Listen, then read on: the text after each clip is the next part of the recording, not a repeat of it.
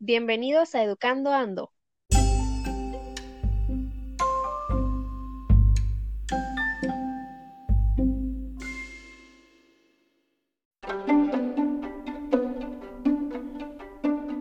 Con la participación de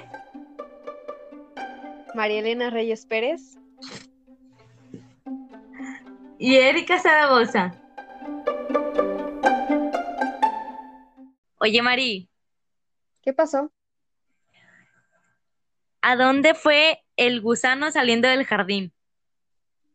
Pues no sé, a, a un árbol. No, a la primaria.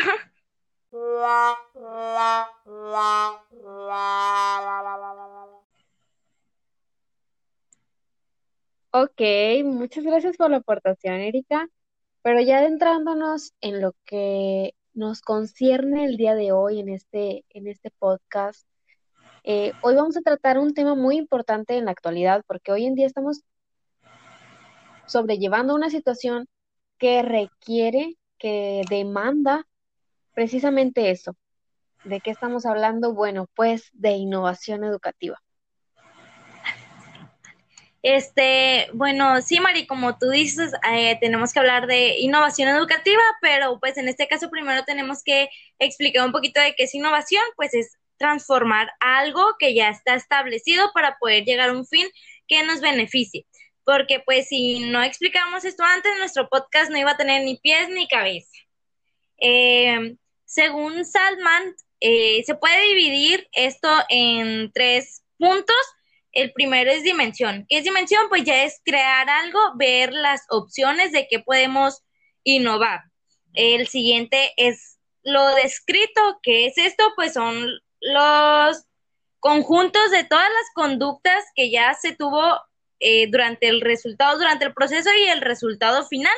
Y por último, pues la innovación sí es algo que se va a trabajar de, de una forma que, que, nos beneficie. Por ejemplo, eh, en este caso yo lo relaciono un poquito con la arcilla. Eh, por ejemplo, el cliente a nosotros nos pide que hagamos un, tarrón. Muy bien, nosotros ya tenemos la arcilla eh, como material. Lo único que vamos a hacer aquí es transformarlo a ese tarrón y esta es la innovación, que pasa por un proceso y llega a un final en el que tenemos que tener alguna meta establecida me gusta mucho la comparación que haces y me voy a dar la libertad de dar otro ejemplo. Mm, me gustaría hacer una comparación entre el momento que viven los docentes ahorita en esta contingencia, en esta pandemia, con Ignacio. Eh, Ignacio me refiero al hombre que creó la receta de los nachos. Bueno, los docentes, al igual que Ignacio en su momento, eh, se están viendo en la necesidad de responder a una situación que era inesperada. Mm, Ignacio, en su caso, recibió comensales cuando el restaurante ya estaba por, por cerrar. ¿Qué significa esto? Que ya no había ingredientes en la cocina, que ya no estaban los chefs. Entonces, ¿qué fue lo que hizo? Bueno, pues tenía pocos ingredientes a su disposición y eh, tuvo la astucia de innovar. Entonces, los docentes, los maestros, es lo que están haciendo en este momento. Con los recursos a pesar de que son limitados, bueno, están llevando una educación a distancia. Y ojalá que el resultado, eh, el resultado educativo sea igual de exitoso como la receta mundialmente famosa de los nachos. Sí, eh, respecto a eso, Mari, los nachos se crearon aquí en Piedras Negras, entonces el orgullo del nacho se lleva en la sangre. No, pues ya, ya te toca a ti también innovar, pero ahora en educación. Bueno, y como mencionamos de estos ingredientes, de estas cosas que, que se usan para innovar, ¿cuál crees que sea una herramienta con la que se puede innovar? Pues mira, yo pienso que la tecnología, la tecnología es muy, muy importante en esta situación que estamos pasando, porque pues podemos utilizar ya sean plataformas, alguna mensaje de mensajería, WhatsApp, mensajes de texto, este, incluso pues los programas de televisión que nos van a aportar mucho para poder nosotros innovar o adecuar nuestras planeaciones a lo que estamos pasando ahorita, que es la contingencia.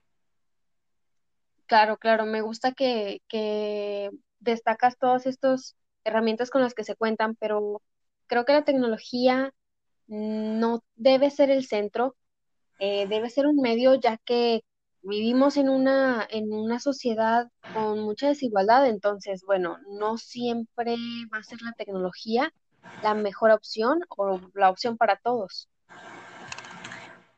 Sí, bueno, pues en eso, en eso tienes toda la razón, que no nada más debemos de, de depender de algún recurso, pues, tecnológico, sino buscar otras maneras. Sí, y es que muchas veces, bueno, por ejemplo, algo que vemos en la educación que, que, se, busca innovar son las reformas. en algún momento hemos escuchado este término, las reformas educativas. Eh, se quiere llegar a cambiar algo a través precisamente de cambiar eh, lo, lo que está establecido. Pero muchas veces, o más bien, siempre una reforma educativa viene desde la parte alta del sistema, desde la parte mm, más alta de la pirámide, que, que, es lo político, entonces las ideologías políticas son las que manejan estos cambios. Entonces, al llegar al eslabón más bajo, que ah, podría ser, podríamos decir que es el aula, ya, ya estando eh, en contacto con los alumnos, eh, a veces llega ya la reforma desfasada. Bueno, pues eh, apoyo completamente lo que estás diciendo y algo que quiero mencionar es que, por ejemplo, los currículos necesitan como tener como base la reforma actualizada, que nos brinden planes y programas eh, que estén adaptados a las clases a distancia, porque ahorita contamos con planes y programas, de hecho, dos vigentes, pero eh, a pesar de que ya está incluida un poquito más el manejo de, de las TICs, pues no, no lo es todo. No se, no se trabaja de esa manera. Entonces, sí debemos de buscar que la reforma esté un poquito más actualizada para que nosotros nos adaptemos a cualquier situación que se vaya a presentar en un futuro. Sí, y es que esta flexibilidad que debe de tener el, el entorno educativo es precisamente porque la innovación, innovar, no significa que vaya a funcionar. O sea, se puede tener la intención de construir, por ejemplo, un currículo que mejore algo, pero si se cometen algunos errores o si se maneja de manera eh, que, que no da resultados positivos, por ejemplo, no centrarse en las necesidades de la mayoría o de las minorías incluso, hay que tomar en cuenta a todos los actores, eh, porque muchas veces desde arriba pueden conocer los problemas, sí, pero no es lo mismo vivirlos que nada más así de papel, saberlo. No es lo mismo estar en un aula teniendo ciertas necesidades ante situaciones precarias que desde un escritorio nada más recibir los informes. No, pues sí, y, como dices, o sea, no siempre se completa o se llega al fin del cambio. Eh, aquí yo lo, lo relaciono con una planta una planta pues necesita cuidados. Nosotros como docentes pues somos los que tenemos nuestra plantita, pero ¿qué es lo que necesitamos para que esa plantita pues pueda crecer y, vivir mucho tiempo? Por ejemplo, eh, la, la tierrita, la arena y la maceta, podría relacionarlo con los padres o tutores que están apoyando al niño para que, para que pueda aprender en estas situaciones, para que pueda salir adelante. Los recursos por, eh, pueden ser el agua y el sol.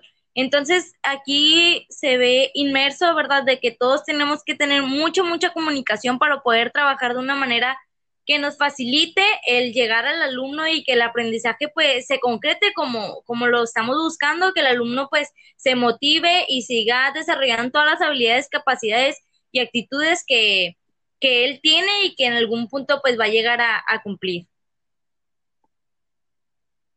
Este, pues también otra cosa es que no todos vemos la educación, la innovación educativa de, de la misma manera.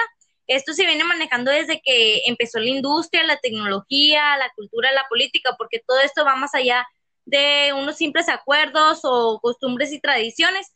Eh, no siempre se va a, a basar en esto porque pues como sabemos cada quien tiene una idea un punto de vista. Por ejemplo, yo como docente lo puedo ver de que la innovación educativa me va a servir de mucho para sacar adelante esta situación.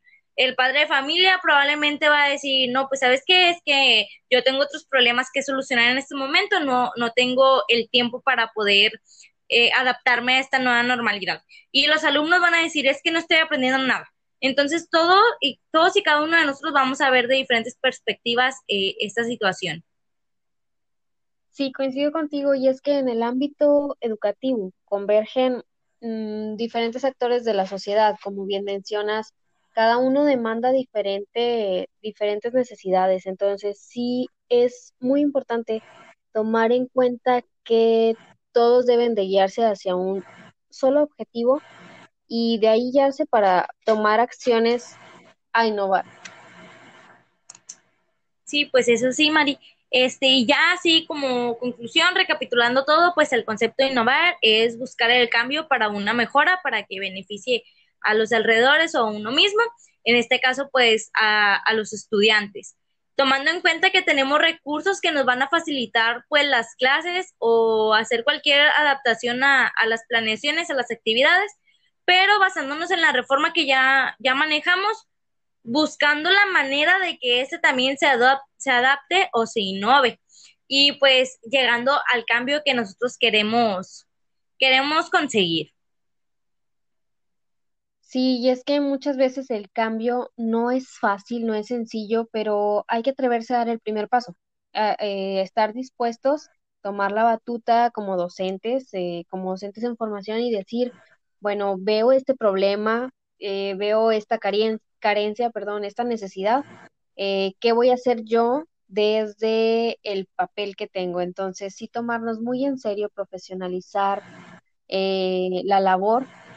¿Y de qué manera se puede hacer? Bueno, pues se necesita afrontar el cambio